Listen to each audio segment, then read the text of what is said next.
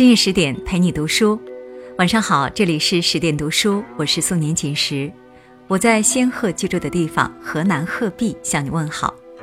今天要和大家分享的是《红楼梦》五个大丫鬟告诉你的五条女性职场潜规则，一起来听。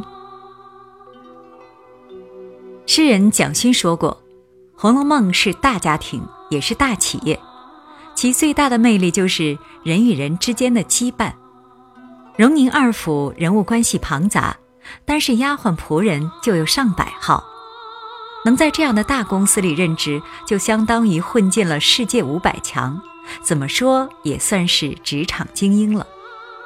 没见那些大丫鬟们都自称富小姐吗？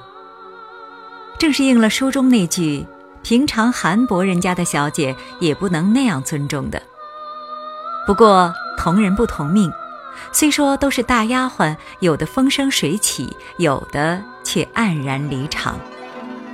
今天就让《红楼梦》中的五个大丫鬟告诉你，女性在职场中的五条潜规则。鸳鸯，无可替代的能力比美貌更珍贵。《红楼梦》中的鸳鸯到底有多美？看宝玉见了他，也要猴在他身上讨胭脂吃，就明白了。可就是这样一位明明可以靠颜值吃饭的大美人儿，却偏偏要拼才华。荣国府里的一切大事儿都需要贾母做决断，而代为回复的是鸳鸯。这样一个位置可不是一般人能够胜任的，因为从某种程度上来说，你就是大 boss 的代言人。相当于现在的董事长助理，不仅要对领导的性格脾气了如指掌，还要准确传达领导的指令。李纨曾这么评价鸳鸯：“老太太屋里要没那个鸳鸯，如何使得？从太太起，哪一个敢驳老太太的回？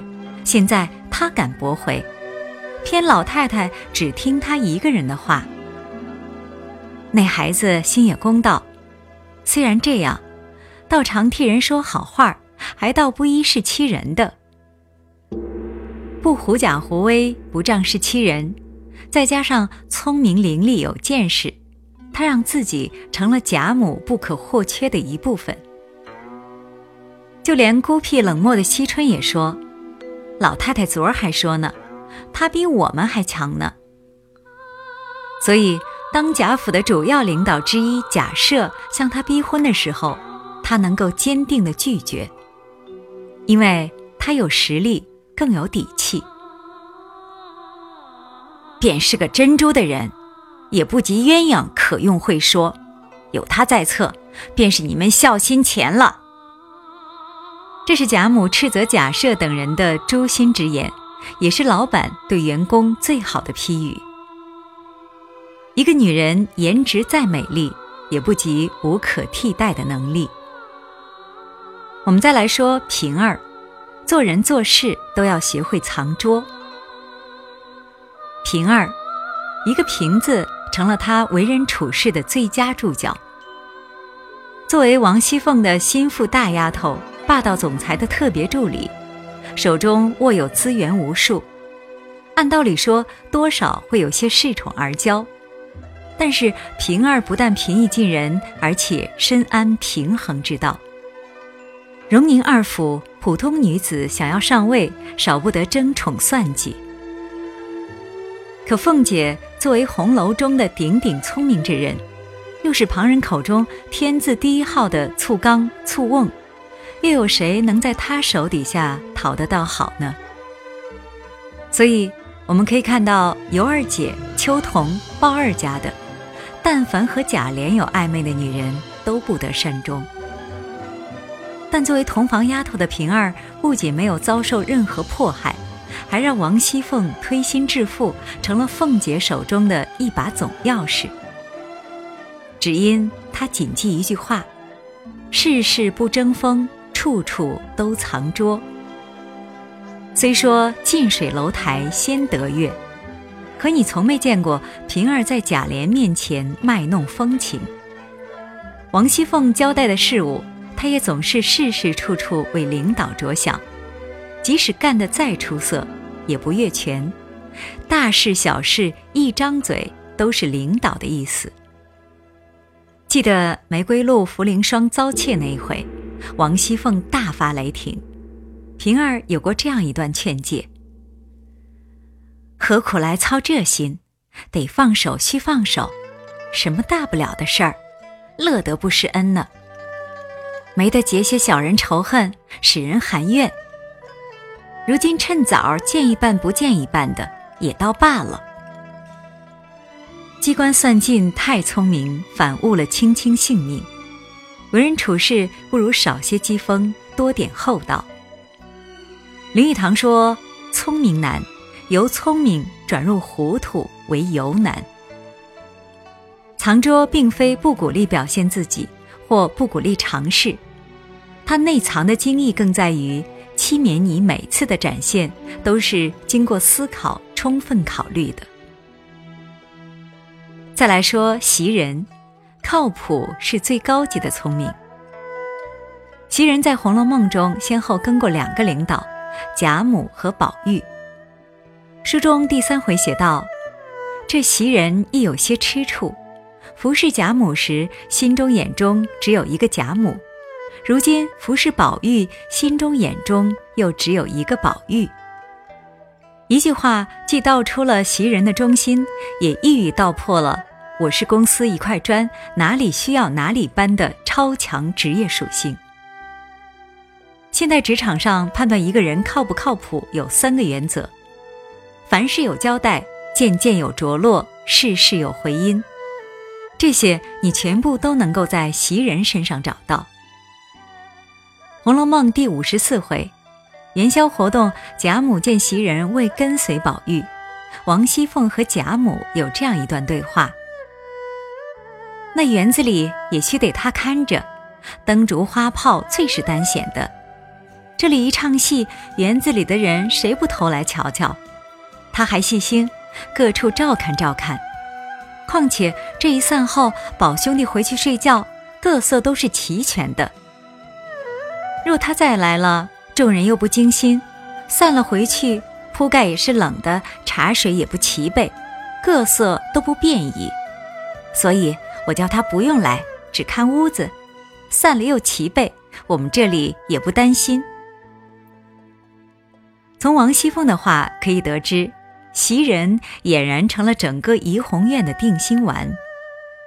在贾府，宝玉是按照接班人来培养的，而袭人也成了姨娘的最佳候选人。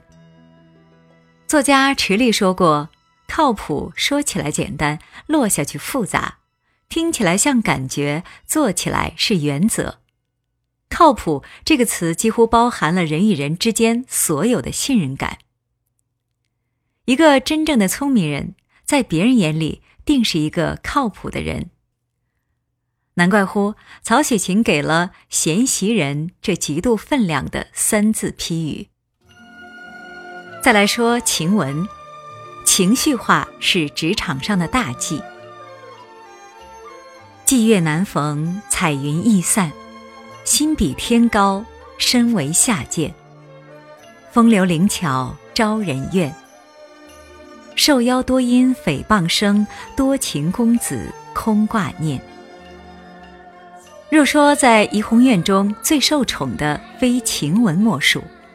但是从富差之手的这句判词，也能够看出他的结局是：站得越高，摔得越重。论长相，晴雯风流灵巧，有小黛玉之称；论能力，俏晴雯并不孔雀裘。整个大观园的针线活也无出其右者。这样一个模样俊俏、业务能力强的精英分子，按理说在职场上应该叱咤风云，可偏偏就活成了大观园里结局最为悲凉的女子之一。有人说他争强好胜，有人怜惜他太过天真。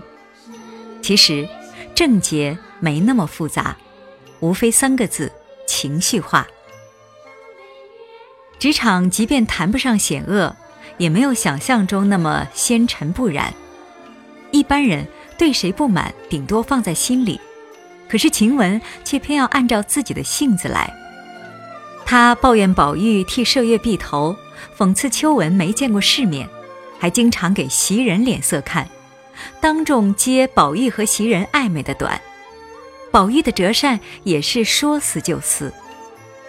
你看，整个怡红院从上到下都让他得罪了一遍。就连他最后的病逝，多半的原因也是因为情绪病。忍一时风平浪静，退一步海阔天空。情绪化是职场上的大忌。心理忍耐力不够，一点不顺心的事就发泄。其实是伤敌一千，自损八百。彼此产生怨气，蓄积到一定程度，便会爆发难以化解的冲突和矛盾。晴雯被王夫人赶出大观园，你能说背后没有人推波助澜？最后，我们来说紫娟，跟着优秀的人，你也差不到哪儿去。紫娟这个名字在《红楼梦》中。虽然没有渊平、袭文四人抢镜，但是只要你仔细观察，就会发现，但凡她和黛玉同时出场的时候，便会熠熠生辉。紫娟一开始只是一个二等丫头，名叫莺歌，拨给黛玉后改名紫娟。在《红楼梦》众多丫鬟当中，曹公唯独给了紫娟一个“慧”字。而作为一个从没读过书的小丫鬟，她的慧从何而来呢？自然是印在了她的直属领导黛玉的身上。很多人初读红楼的时候，只看到了黛玉的痴情和任性，却很少注意到黛玉的聪慧和机敏。尤二姐被凤姐诓进园子，大家都给凤姐点赞。能看出尤二姐此行凶险的只有两个人，一个是宝钗，另一个就是黛玉。大观园里挥霍无度，黛玉也一早就和宝玉提及，如今若不减省，必致后手不接。别看黛玉表面上冷若冰霜，但荣宁二府中关系最为融洽的就是潇湘馆，跟着这么一个优秀的上司。我们再来看看紫娟，她不仅帮黛玉镇守住潇湘馆，后勤管理无懈可击，而且在保黛情定终身这件事上起到了极为重要的作用。首先，情是宝玉，帮宝玉确定自己的心意；其次，鼓励黛玉，关键时刻帮领导下决心；最后，寻找外援。抓住画风，让薛姨妈做宝黛的媒人。这一连串的动作下来，展现出口才、智慧、勇气，你都能从中看出黛玉的影子。难怪乎紫娟被红迷亲切地称为“国民好闺蜜”。正所谓“近朱者赤，近墨者黑”。职场上，你是谁并不重要。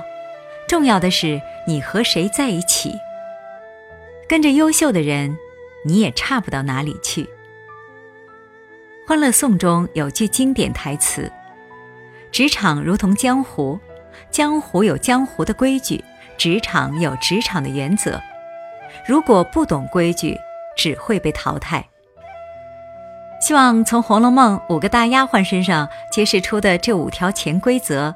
能够给所有在职场打拼的铿锵玫瑰们一些启发。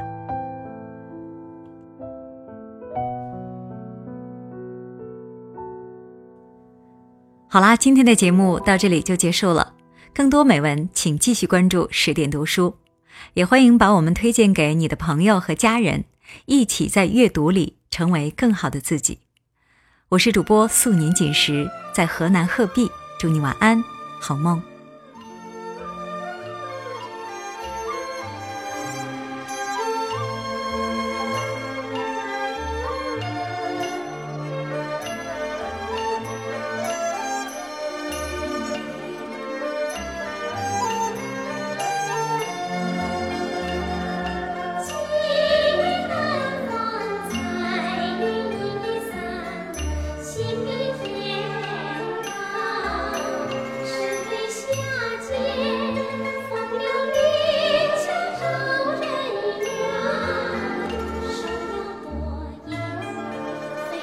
山